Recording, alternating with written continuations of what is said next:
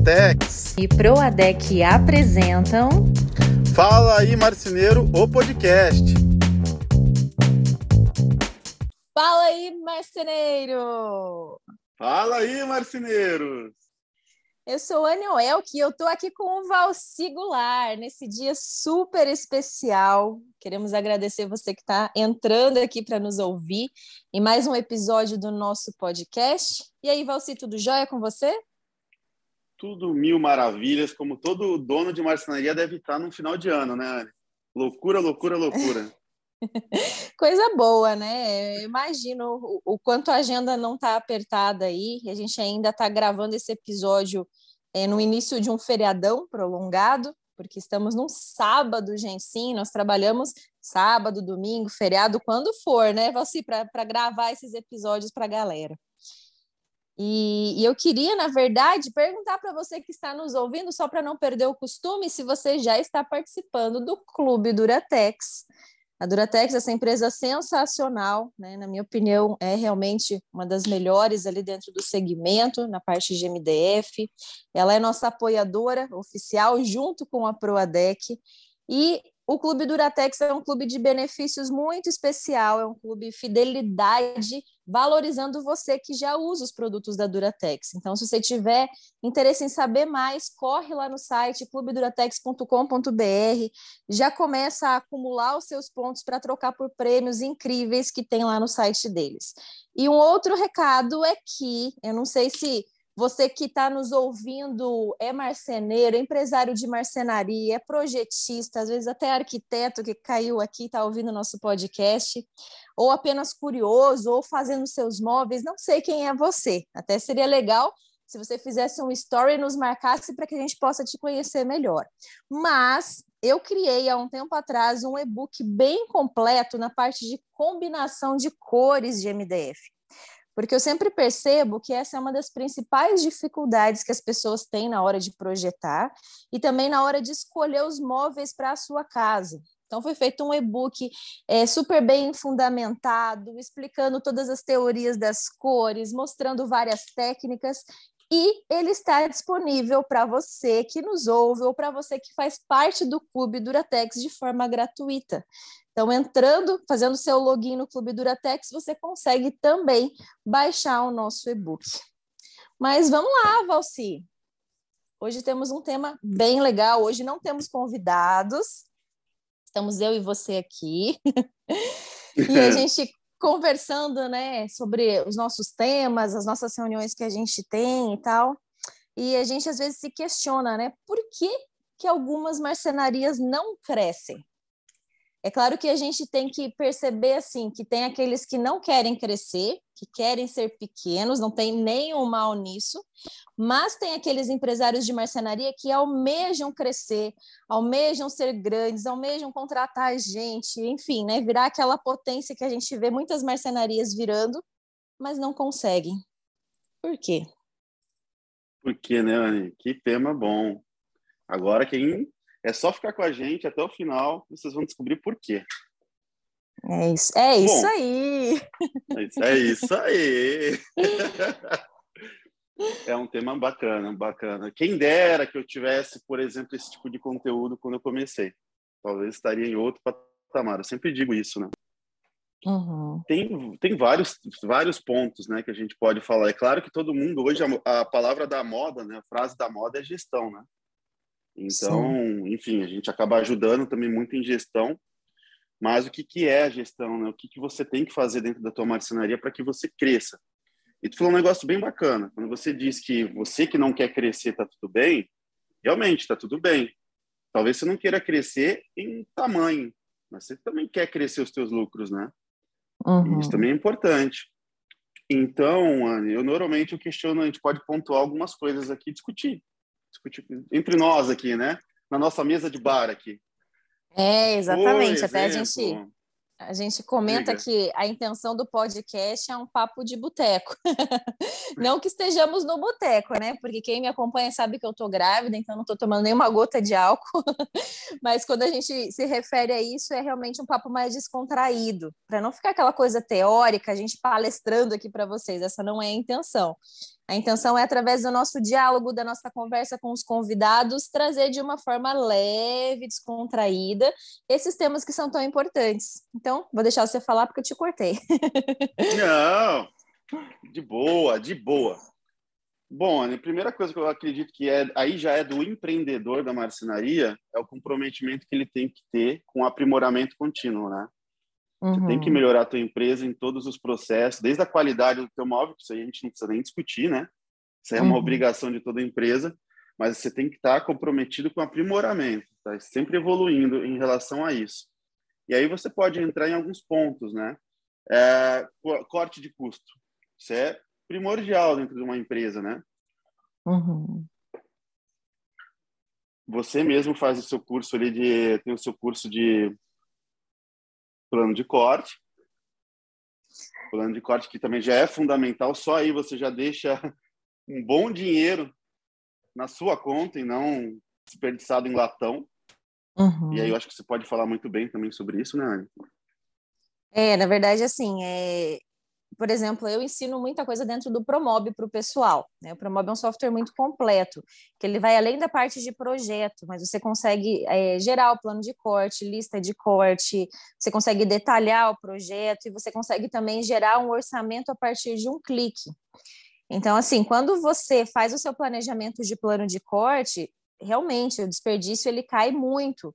Você chega a ter aproveitamentos ali de chapa, às vezes quando eu gero um, um plano de corte ali de 97, 98% de aproveitamento da chapa. Enquanto às vezes a gente deixa na mão ali do marceneiro para cortar, acaba tendo muita sobra, acaba tendo muito resíduo, e eu vejo isso como história assim de muitas marcenarias. Que às vezes eu visito, eu vejo aquela quantidade de resíduo, é aquela reclamação, né? Fala, cara, tá, tá indo tudo pro lixo aqui, e olha o valor que tá, né? É, a matéria-prima hoje de forma geral, né? E até você estava falando dessa redução de custo, né? Acho interessante. Eu sempre fui muito controlada financeiramente na minha empresa, em toda a minha vida, assim. Sempre comento aqui que eu tenho as planilhas e tal, né? E eu estou fazendo uma consultoria junto com o Sebrae, até para entender, assim, é, mais sobre custo, mais sobre preço, mais sobre tudo, assim. E, e, aí me chamou muito a atenção que ele estava, o pessoal do Sebrae estava me falando que os nossos custos fixos da empresa eles não podem ultrapassar cerca ali de 20, no máximo 30% do valor do nosso faturamento. E eu me assustei, porque o meu percentual está mais alto do que isso. Tudo bem que no meu caso, eu sou uma prestadora de serviço, então não, não entra a questão da matéria-prima, só que a matéria-prima não é um custo fixo, é um variável. Se você vender uma casa maior ali, um projeto maior, você vai comprar mais matéria-prima, né? Então, é, tá, tá equilibrada essa conta, né? Mas é, é isso que você falou ali no início, a gente tem que estar tá sempre disposto a aprender, nunca achar que a gente sabe demais.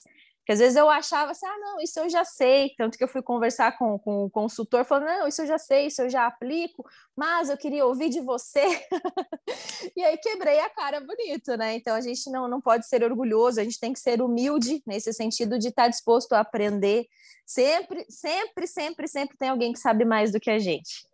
Então não, não precisa deixar o orgulho ferido aí, né? Busque a humildade e busque aprender, porque essa questão aí financeira, principalmente, né, de controle financeiro e controle de custos, é onde a marcenaria mais peca. Né? Muitas empresas não crescem porque elas acham que estão ganhando muito dinheiro e, na verdade, não estão. E aí a gente entra naquilo que a gente já falou centenas de vezes aqui dentro do podcast, que é até a questão da formação de preço, né? Por exemplo, tem um amigo meu que tem uma marcenaria e ele costuma pegar o valor da matéria-prima e multiplicar por três. Então ele vai lá, faz essa continha e tal, e daí ele falando assim para mim, ai, ah, porque ele estava fazendo um orçamento X lá, e era uma, um orçamento grande, ele falou assim, ah, o valor da matéria-prima está dando cerca de 100 mil, então eu estou ganhando 200 mil com isso daqui. Aí eu falei para ele, não, pera lá, vou fazer o seguinte, eu vou te pedir algumas informações aqui para preencher nessa planilha de orçamento que, que eu tenho, que é uma que eu até fiz um vídeo com o pessoal, que é da Rede Pro.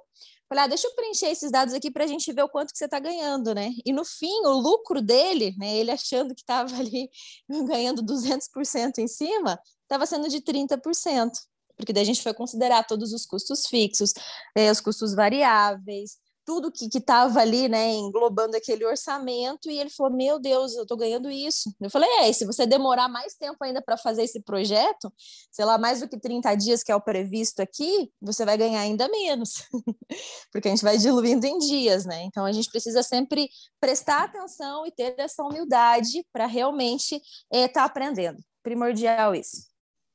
Fanny, eu sempre dou um exemplo também, que é o seguinte uh, uma piscina vazando, um vazamentozinho bem pequenininho. Se tiver chovendo, você não percebe, né? Vai estar sempre no nível ali, água batendo e vai controlando. Só que se der uma seca, você vai perceber bem rápido, né? Porque esse vazamento vai fazer com que ela baixe o nível de água. É a mesma coisa com a marcenaria. A gente pega agora no segundo semestre, tá todo mundo vendendo super bem, né? Dinheiro uhum. girando dentro da empresa. Você acha que está super bem, né? Que a sua produção está bem, que as suas vendas estão bem, está tudo certo. Você só vai descobrir que a tua empresa tem prejuízo é na época da seca. A hora que você parar de vender, você vai falar: puxa, cadê todo aquele dinheiro? Gerou uhum. tanto dinheiro dentro da minha empresa, eu achei que ia ficar alguma coisa e não ficou, porque eu paguei todo mundo, não sobrou nada para mim. E tá aí, né? uhum. Por isso a importância de sempre estar procurando melhorar. É verdade. E, e, até, né, a gente teve um convidado recente aí que foi o Maurício, né, no último episódio, eu lembro que ele comentava assim: olha, é melhor é, não vender do que vender com prejuízo, porque se você vender um volume grande, ah, nossa, tá girando um monte, estou vendendo para um monte de cliente, não sei o que, só que eu ainda não tenho a ciência exata do quanto que eu estou ganhando com aquilo, só que aquilo vira uma bola de neve. Se você vender um pouquinho com prejuízo, beleza, você ainda consegue consertar. Agora, se você vender muito com prejuízo ou com uma margem baixa que não se pague, aquilo vira uma bola de neve e você que vai ter que arcar com as dívidas. Então, você está dando o móvel para o seu cliente e ainda está pagando, está dando de presente ali. E eu acho que nenhuma empresa quer isso, né? E aí entra a questão da venda, que eu já ia pontuar agora. Porque você vender algo num preço um pouco abaixo do que você costuma vender, não, eu não recrimino o marceneiro que faz isso. Uhum. Porque só quem tem marcenaria, né, sabe o que, que é a quantidade de boleto que você tem que pagar no final do mês. Uhum. Mas ah, o grande problema é que até o perder dinheiro tem que ser estratégico. Né? Uhum. Você perde um, sobra, faz o giro, você tem tempo para poder buscar uma venda melhor e a coisa já na frente já melhora. Agora, o grande problema é que você vende um ruim, espera, vende outro ruim, e aí você só vai criando um buraco maior, né? ao invés de você tampar aquele primeiro.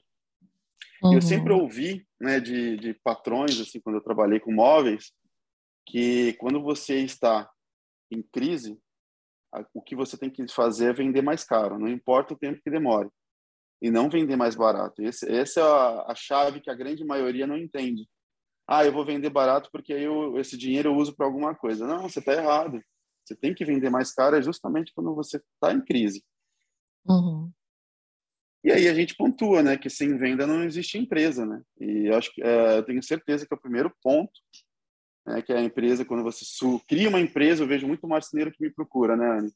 Você, eu vou, eu quero montar a minha, o que, que você me aconselha? Cara, você tem capacidade de venda? Você sabe vender? Você conhece muita gente? Porque você montar, abrir a porta e ficar olhando para a rua esperando o cliente vir, não vai rolar. Uhum. Não dou três meses, você vai voltar para o teu patrão. Né? Não, então, a primeira coisa que você tem que qualificar nas, em você, né? Você como dono, tem que ser um bom vendedor. Ah, eu não tenho talento. Então você busca treinamento. Seja no uhum. suor, né? é verdade. Não, existem tantas técnicas de vendas. Eu realmente estou fazendo, eu até estou fazendo um curso que é, que é bem interessante, ele é gratuito, ele está lá naquela Conquer, que é uma escola virtual, é uma escola que foi comprada também pelo Flávio Augusto agora também, ele entrou como sócio, que é, ele era o dono da WhatsApp, e aí eu estou fazendo um curso de influência, como é que é? Eu não sei se é, é influência e negociação, ou negociação e influência, enfim. E é bem interessante, assim, ele é, ele é basiquinho, as aulas são curtas, ali, seis, sete, oito minutos cada aula, acho que no todo o curso deve ter umas oito horas de aula, mas ajuda muito assim nessa questão, sabe, de quem ainda não tem esse perfil comercial desenvolvido. Então, pequenas técnicas que você usa, e como as aulas são curtas, não é aquela coisa maçante, não é aquela coisa que, que às vezes a gente aprendia com aqueles consultores e vendedores antigos, porque eu já fiz muito curso de vendas, gente. Eu, como, trabalhei em muita, muitas empresas grandes, então sempre tinha convenção de vendas na empresa, eles contratavam aquelas empresas para dar curso, e cada curso novo a gente passava, putz, né, de novo, lá vem, né, vamos lá, tudo outra vez, né?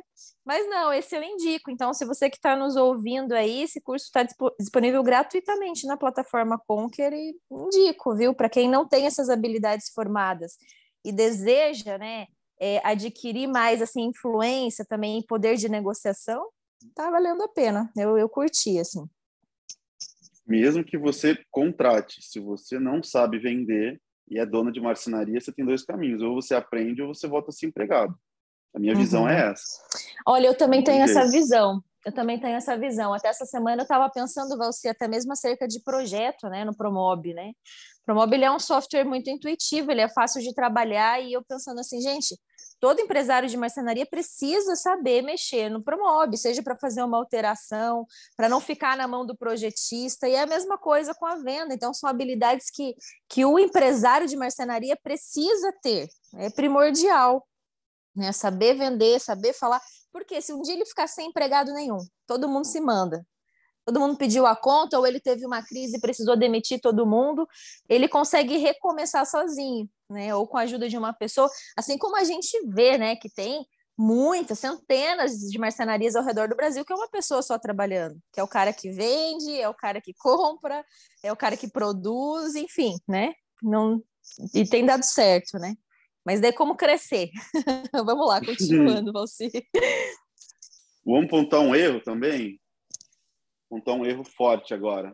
Não ser centralizador, né? Porque aí bate muito com isso que você está dizendo.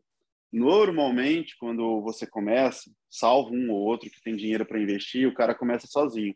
Né? Eu uhum. sozinho, ele, a esposa, ou um filho. Então, ele está acostumado a fazer tudo e aprender a fazer tudo.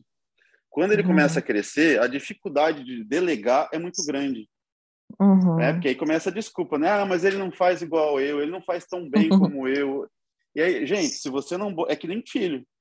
Se você não uhum. fala assim, vai lá, filho, e deixa ele errar, sabendo que ele vai errar, mas ele tem que bater a cabeça para aprender, né? nem que isso gere um custo para você, muitas vezes. Uhum. É, é, a questão de delegar, saber chegar no, na segunda-feira, comandar a sua equipe, fazer reuniões, pontuar, jogar cada um para um lado, você vai fazer isso, eu vou fazer isso. E a grande maioria, ah, eu não gosto de ficar pedindo e o cara não fazer, eu vou lá e faço. Uhum. Isso me é, esse é um, esse, esse, mas esse é um não, esse é um grande erro, né? Se a pessoa quer crescer, ela tem que aprender a delegar e tem que aprender a ensinar para as outras pessoas. Eu confesso, é uma confissão aqui das grandes. Eu tenho muita dificuldade disso. Eu já tive equipes, as pessoas abaixo de mim, né? Alguns eu dava certo, outros não, porque meu nível de exigência acabava sendo um pouco alto, porque eu queria que as pessoas fossem iguais a mim. Não tem gente igual a gente. e até hoje, né? Eu até estava para contratar a gente ali pelo meio do ano, e daí no fim acabei engravidando, decidi esperar. Mas assim, mais pela dificuldade que eu tenho de, não digo que é ensinar, ensinar eu não tenho essa dificuldade, mas de delegar, talvez, assim, sabe? De vê a pessoa fazendo errado e daí não, não sabe assim, você, você pede para a pessoa uma vez, pede a segunda, a terceira eu estou fazendo. É assim também, por exemplo, com a minha ajudante aqui em casa. Peço uma, peço duas, a terceira, tipo, vou lá e faço porque já me irritei. então eu sei que tem muita gente que tem esse mesmo perfil que eu. Só que assim a gente nunca vai aprender. E é engraçado que assim, nós somos dois opostos aqui em casa, eu e meu marido, né? Meu marido também já já participou como convidado aqui do podcast. E ele nasceu né, dentro de uma empresa, então, assim, ele sempre, né, a partir de um determinado tempo ali, ele era chefe. então, ele tinha pessoas abaixo dele. Então, ele precisava sempre depender de outras pessoas, pedir para outras pessoas fazerem. E eu sempre né, fui funcionária, Agora que faz cinco anos que eu sou empresária, mas empresária de uma pessoa só, né? As pessoas que trabalharam comigo geralmente eram terceirizadas, então acabavam não sendo funcionário. E daí, às vezes, eu me irrito com ele, porque ele tem a mania de ser chefinho, e ele às vezes se irrita comigo por eu não, tipo, delegar as coisas, sabe? Não pedir para os outros e querer resolver tudo. É bem engraçado, a gente se equilibra aí nessa situação. Mas eu acredito que tem muito marceneiro que se identifica com essa questão, né? A gente percebe, a gente vê, na verdade. Aí, né, né na, visitando as marcenarias, que, que tem muita gente que é assim. Momento revelação bombástica. é divã. tô, tô, aqui, ó, é como se, se eu estivesse no divã aqui, né, desabafando. Bom, vamos, vamos, vamos para a produção agora, eu acho, né? A gente pode já ir Daqui a pouco a gente é, fica duas aqui, horas aqui. Aqui você né? falou, então, você falou assim, então, para aprender, né? Então, estar disposto a aprender. A segunda, você falou da questão da organização financeira. A terceira, você falou sobre vendas. E a quarta, sobre delegar funções, né? Então, é, estar aberto para contratar e delegar. Então, vamos para a quinta, então. Ó, tô, minha memória tá boa hoje, eu nem tô anotando. E é, nem tá colando, né? Porque a gente já falou em outros episódios que a gente não fica preparando muito o nosso tema, então não, não tem uma cola aqui. Aqui não é produ... aqui é vida real. é diferente de quando a gente prepara a aula, né? Vamos deixar isso bem claro para quem está nos ouvindo. Quando você faz um curso nosso, uma mentoria, alguma coisa assim, tá tudo muito bem preparado e estudado. É. Podcast é papo mesmo. Até Fala as piadas aí. durante a aula são são preparadas. Eita, nós! Bom, uh, eu gostaria de bater um pouco agora em produção, né? Uh, a gente estava falando lá no início, né? Lá no comecinho, sobre a, o aprimoramento contínuo, o quanto você, como dono, tem que estar comprometido com isso. E a tua uhum. produção faz parte disso, né? As pessoas que estão ali embaixo, o seu maquinário, a forma com que flui as coisas, o começo, meio e fim. É, essa é uma parte que eu sei que muita gente também tem uma dificuldade enorme, até porque ninguém nasce dono de marcenaria, salvo um uhum. outro que tem sorte, né, de vir de um, de um pai ou uma mãe dona de marcenaria. Então, é, é essa capacitação você tem que ir atrás, é, é, é, primordial. Se você ficar na mão, você montar uma marcenaria, contratar um marceneiro que passou na rua e ficar só esperando com que o que ele sabe para ser o que a tua empresa tem, a dispor, você em algum momento você vai ter problema, tá? Sim. É, não estou dizendo que essa pessoa não saiba. Ela vai te trazer muita informação boa, mas ela provavelmente é 1% de tudo que você poderia saber para poder é. vender bem, ganhar bem. E isso não significa que você precise trabalhar na produção, mas que você precisa entender da produção saber como o móvel é feito, o material que é usado ali, a quantidade de material, ah, quanto de, de MDF, quanto de fita de borda, quanto de ferragem, quanto de parafuso, quanto de cola que eu uso para produzir, como que é o encaixe, como que é a forma que a minha marcenaria trabalha. Então, até gerar, eu acho muito importante gerar essa padronização do seu móvel, criar a tua identidade assim como as empresas de móveis planejados têm, porque às vezes a gente vê marcenaria, Valci, eu vejo várias, né? Porque eu visito várias marcenarias, assim. Agora, depois que teve a pandemia, menos, mas ainda continuo indo em algumas marcenarias. Que o cara lá tem, o empresário de marcenaria tem várias equipes e cada equipe constrói o móvel de uma forma diferente. Exato. Então, é, é importante criar essa padronização do armário, porque se, se precisar depois gerar uma assistência técnica ou gerar um complemento e você já não tem mais aquele marceneiro trabalhando com você, tem outro, para ficar sempre igual. É tua identidade, é a tua empresa que está em jogo, e isso é algo que tem que ser feito pelo empresário de marcenaria. Porque a partir do momento que você contrata um marceneiro para trabalhar com você e você explica para ele, né, com carinho, né? Olha, o meu móvel precisa ser produzido assim, né? Ele vai ter que fazer daquela forma, né? Fiquei emocionado agora. Foi perfeito o teu exemplo. Eu, eu, ia deixar passar isso. É muito engraçado. Você, imagina o seguinte: você tem duas, duas equipes de marceneiro aí que fabricam e montam. Caiu um apartamento, cada um vai fazer um, um ambiente.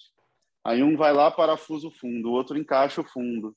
Aí a gaveta de um tem uma profundidade, a gaveta do outro tem outro. Você monta o apartamento. O que, que você criou? Um problema dos grandes, porque você tem referência visual para o cliente, né? Quem nunca passou uhum. por isso sem padrão? O cliente olha, mas espera aí, por que esse móvel aqui está assim e esse outro móvel está assado? Né? Porque ele está comparando dentro da própria casa, porque tem dois padrões ali. E, então, isso é um problema e realmente a gente tem que criar um padrão para que você fique tranquilo, né? Se um funcionário for embora, o outro que voltar, que voltar, enfim, que entrar, vai dançar conforme a sua música, e não conforme a música deles. É, exatamente. Mesmo. Exatamente.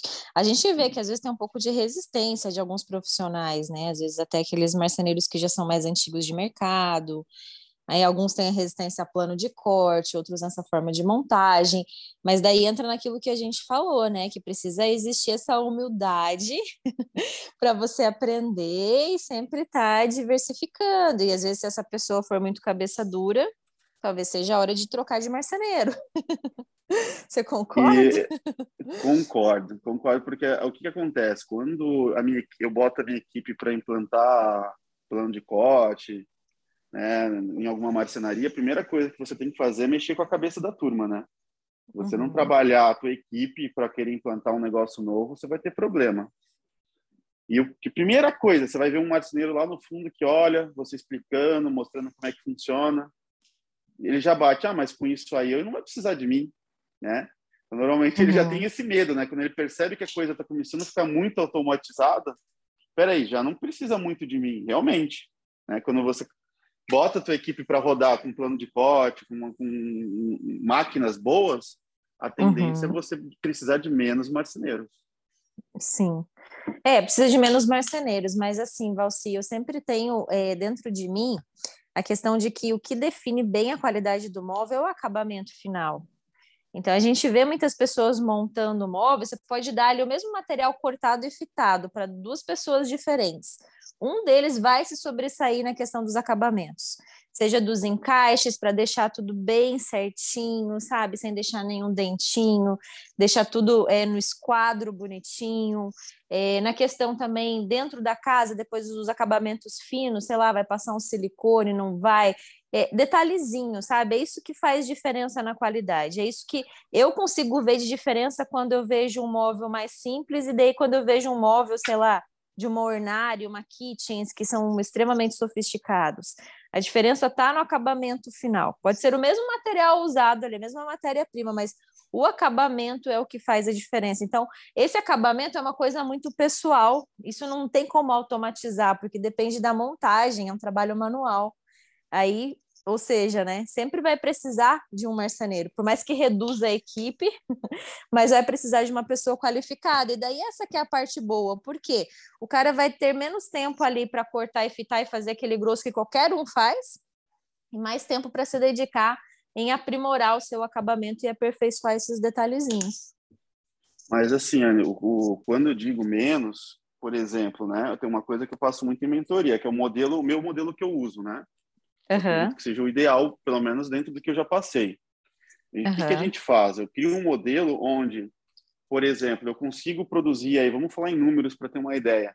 Eu consigo produzir 300, 400, 500, até 600 mil com um marceneiro só. Uhum. Então, assim, a, a, grande maioria precisa do marceneiro para do começo ao meio e fim do projeto. Entendi. eu sempre discuto, isso é muito importante é a mão de obra mais cara que você tem dentro de uma marcenaria. Se é por empreitada, eu sei que a média no Brasil está em 30% do valor da venda. Se você é paga um coisa. salário para um cara bom, a gente está falando aí de 5, 7 mil reais, dependendo uhum. da região. Então, uhum. você vai ter 4, 5... Eu sei que muitos, para fazer, por exemplo, 600 mil, precisa de 6 ou até mais, porque o marceneiro uhum. não consegue fazer 100 mil num mês, porque a gestão está errada, né? A, a fluidez da tua produção está errada. Então, você com um só, você consegue organizar, ensinar a molecada, botar para fazer caixa, né? Uhum. Porque a gente sabe que hoje, na produção de um apartamento, 80% é caixa, gente.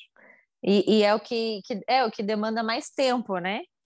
É a caixa. E a caixa que... não, não precisa desse acabamento minucioso. O acabamento minucioso vai estar tá ali no painel, vai estar na instalação Exato. da porta, da frente da gaveta. Tá, e daí no seu caso você tem esse um marceneiro e você tem vários montadores na rua, como é que é?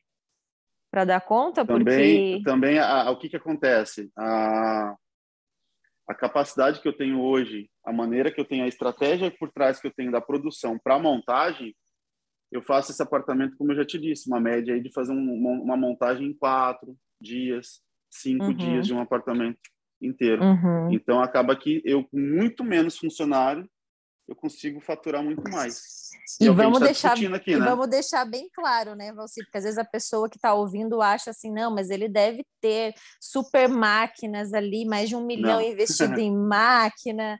Então, assim, vamos, vamos falar um português claro para o pessoal que é possível sim fazer com aquilo que você tem em mãos que não é necessário ter uma superestrutura, gastar horrores ali na manutenção e que você consegue, né, sim, produzir bem com aquilo que você tem. Fala um pouquinho da tua estrutura Ótimo, aí. Anne. Ótimo, porque assim, ó, agora, eu, agora eu fiquei revoltado, é o momento revoltado de você. Hoje tá cheio de momentos aqui. Se tem uma coisa que eu tenho pavor, raiva, ódio no coração, é de pessoas, e eu já vou dar o termo assim, ó, pessoas idiotas, na minha opinião, tá? Que são pessoas que querem falar que, ah, eu tenho um milhão em máquinas, eu tenho dois milhões em máquina, e aí eu a marcenaria tá com... tá vazia, rapaz do céu, não eu, corta eu nada lá. Com, eu ando com um BMW, aí eu viajo para a Europa.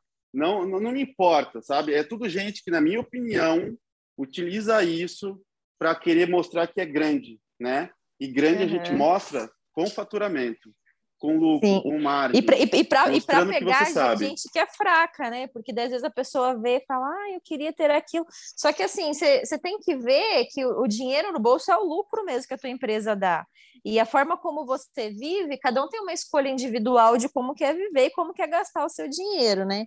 Então, é, é realmente, a gente percebe muito isso, que às vezes tem gente que está ostentando coisas, tem gente que tem uma puta estrutura dentro da marcenaria e não corta nada. Você fala, gente, que lá tá parado prejuízo pro cara, o cara não tá cortando nada, a marcenaria dele não tá faturando nada, tem uma super estrutura parada, gente.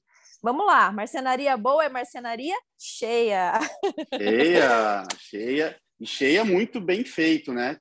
Com venda boa, prosperando, com gestão, com inteligência, com velocidade, né?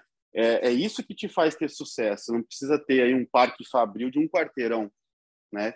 Máquinas italianas, sei lá da onde, vem da, vem da Conchichina, não importa. Não importa de onde vem. Você tem que ter uma empresa que você consegue fazer com que a máquina que você tem trabalhe com, melhor, com a melhor velocidade, com a maior qualidade, isso que importa.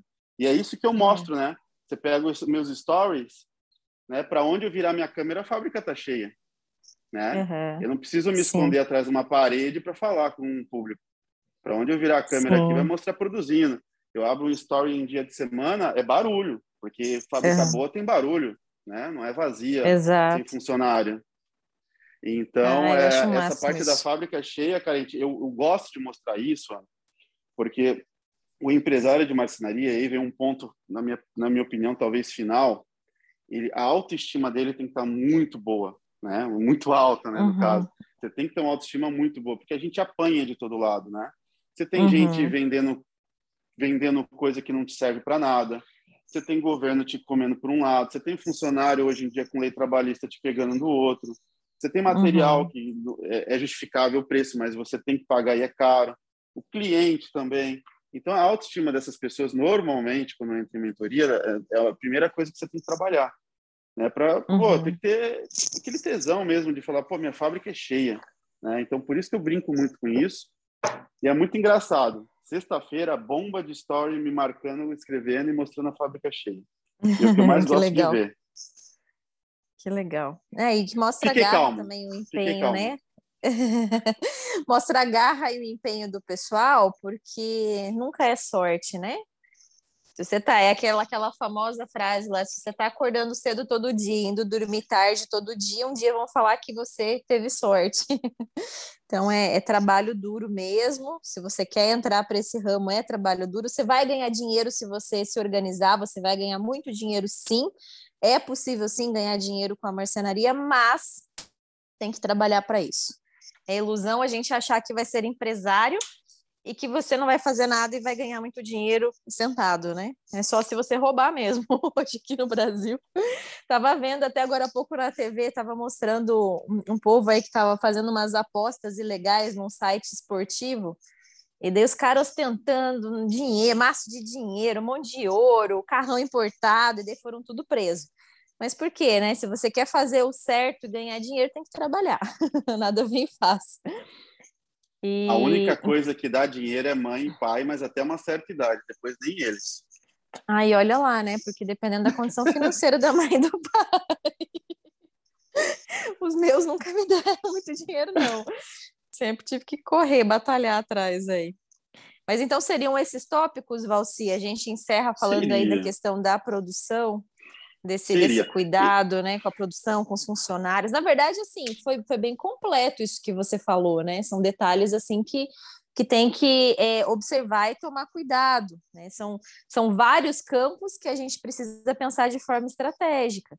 E até foi isso que o cara do Sebrae lá que está fazendo consultoria para mim estava é, falando, né? Não adianta às vezes a gente ter dados na mão, ter informação na mão, se a gente depois não ter passos estratégicos para arrumar a casa em várias questões. Então, você saber, por exemplo, ah, comecei a ver aqui que eu estou gastando muito em tal área aqui dentro da empresa. Mas se você não tomar uma iniciativa, uma ação para reduzir aquele custo, ou para diminuir o desperdício, ou para aprender uma habilidade nova, se desenvolver na venda, saber fazer projeto, ou seja o que for, né, você vai estar tá ali parado, estagnado. E sempre que a gente faz as mesmas coisas, a gente nunca tem resultados diferentes. A gente precisa ter essa consciência que é necessário fazer algo diferente para colher diferente. É isso aí. Tava só esperando. Valci, você não tem ah, um recado para dar para a galera aí? Não tem? Tenho, Como é que estão as mentorias para esse ano? O que, que ainda está rolando? Porque já estamos na reta eu... final, mas ainda dá tempo pois de muita é. coisa, né? Pois é, eu, eu, eu, eu ia tirar férias agora, já em novembro, eu já tinha dito isso para vocês aqui, no, até no podcast, alguma, uhum. algum, alguns meses atrás, né? Mas, é, devido a uma procura muito grande que a gente teve, a gente resolveu fazer uma coisa diferente esse ano. Começar uma mentoria no final do ano, né, uma turma extra, para que a gente já vire o ano de uma forma diferente, né? Uau! a gente normalmente quer fazer algo diferente, ter resultados diferentes, foi o que você disse aqui, a gente tem que agir uhum. de maneira diferente também. Então, para que a gente possa fazer isso, a gente começa uma turma hoje, à noite, às 8 7, né? Uhum. Então, hoje, terça-feira, para quem está nos ouvindo, é o, né? O dia que está no ar, né? A gente comentou que gravou no sábado, mas para quem está ouvindo, terça-feira, que dia? Fala o dia certinho. Dia 16 de novembro, agora. De 2021. 2021, vai que estão ouvindo isso daqui 10 anos, né? Opa, vai Vamos ter turma saber. do Valci. Então, é, inicia uma nova jornada. Claro que a gente não vai estender para dezembro, a gente deve estender aqui até novembro mesmo talvez a primeira semana de dezembro, paramos né, para as férias aí e damos continuidade em janeiro, ali depois também da primeira, segunda semana de janeiro. Mas é o interessante que mesmo dentro desse tempo de férias, todos todos os mentorados têm meu telefone, a gente tem contato direto, tem grupo, então é, um, é, um, é, um, é muito legal, assim, a gente tem uma, uma relação de amizade mesmo com a galera, sabe? Todo mundo fica amigo. E é, essa jornada começa agora. Isso. Eu percebi porque eu invadi, né? invadi uma aula de vocês, né? E eu vi o clima gostoso que é, né? Bem descontraído, um faz piada do outro, um brinca com o outro, mas também leva muito a sério aquilo que é tratado ali dentro, né? E, e o legal é esse compartilhar de informações entre as empresas, porque fica aquela coisa assim, não só o Valci ajudando o pessoal, mas cada um se ajudando, compartilhando suas experiências, seus perrengues, as coisas que precisam melhorar, as coisas que deram muito certo. Então é, é bem interessante mesmo, né? Querer puxar a sardinha para o seu lado.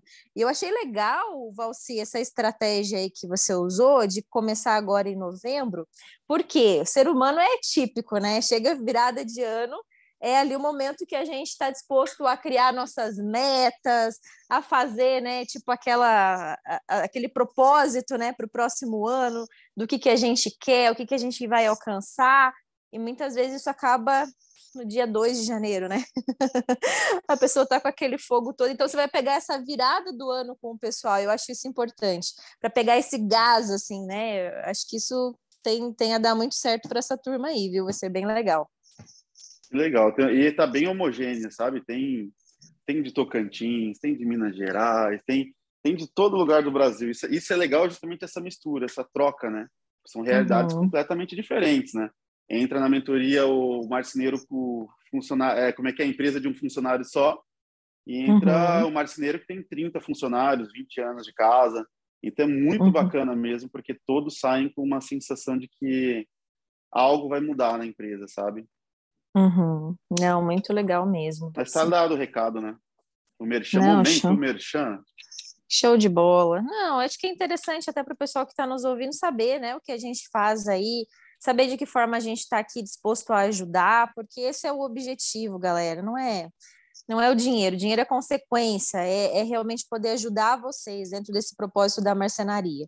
E todos os dias a gente vê testemunhos, a gente vê pessoas falando é, do quanto a gente ajudou de alguma forma, e são sementes que às vezes a gente planta, que a gente semeia, que a gente nem imagina onde que vai chegar. Então, para nós, assim, é, não tem gratidão maior no nosso coração do que isso de poder trazer conteúdos diferentes, de poder fazer, trazer uma mentalidade diferente, fazer vocês pensarem fora da caixa, para serem realmente mercenarias de sucesso. Porra, foi bonito isso, cara. Agora eu me emocionei mesmo. Viu? Tô, tô filósofa. Mas é isso tá aí. Tá não sei bom. se tem mais alguma coisa para acrescentar aqui dentro desse episódio, você. Não, assim, ó, para fechar com chave de ouro, que eu queria que vocês entendessem, a gente desmembrou aqui, né? É, deixou de uma forma um pouquinho mais simples para vocês. O que eu acredito que é interessante, os três pilares que eu, pelo menos, entendo como ideal, que são a gestão de pessoas, gestão de produção e gestão comercial, tá? Uhum. São os três pilares, foi disso que a gente conversou aqui, inclusive é disso que a gente fala muito em aula também. Ah, show de bola. Então, galera, você que está nos ouvindo até aqui, até o final, a gente só tem a agradecer a sua audiência. Obrigada por estar conosco até aqui. Um grande abraço e até o próximo. Fala aí, marceneiro. Valeu, Valci, por todo esse conhecimento. Grande abraço. Até a próxima. Bom, bom feriado não, que já passou quando não virem. Mas até o próximo bom feriado. Pronto. Até mais. Tchau, tchau.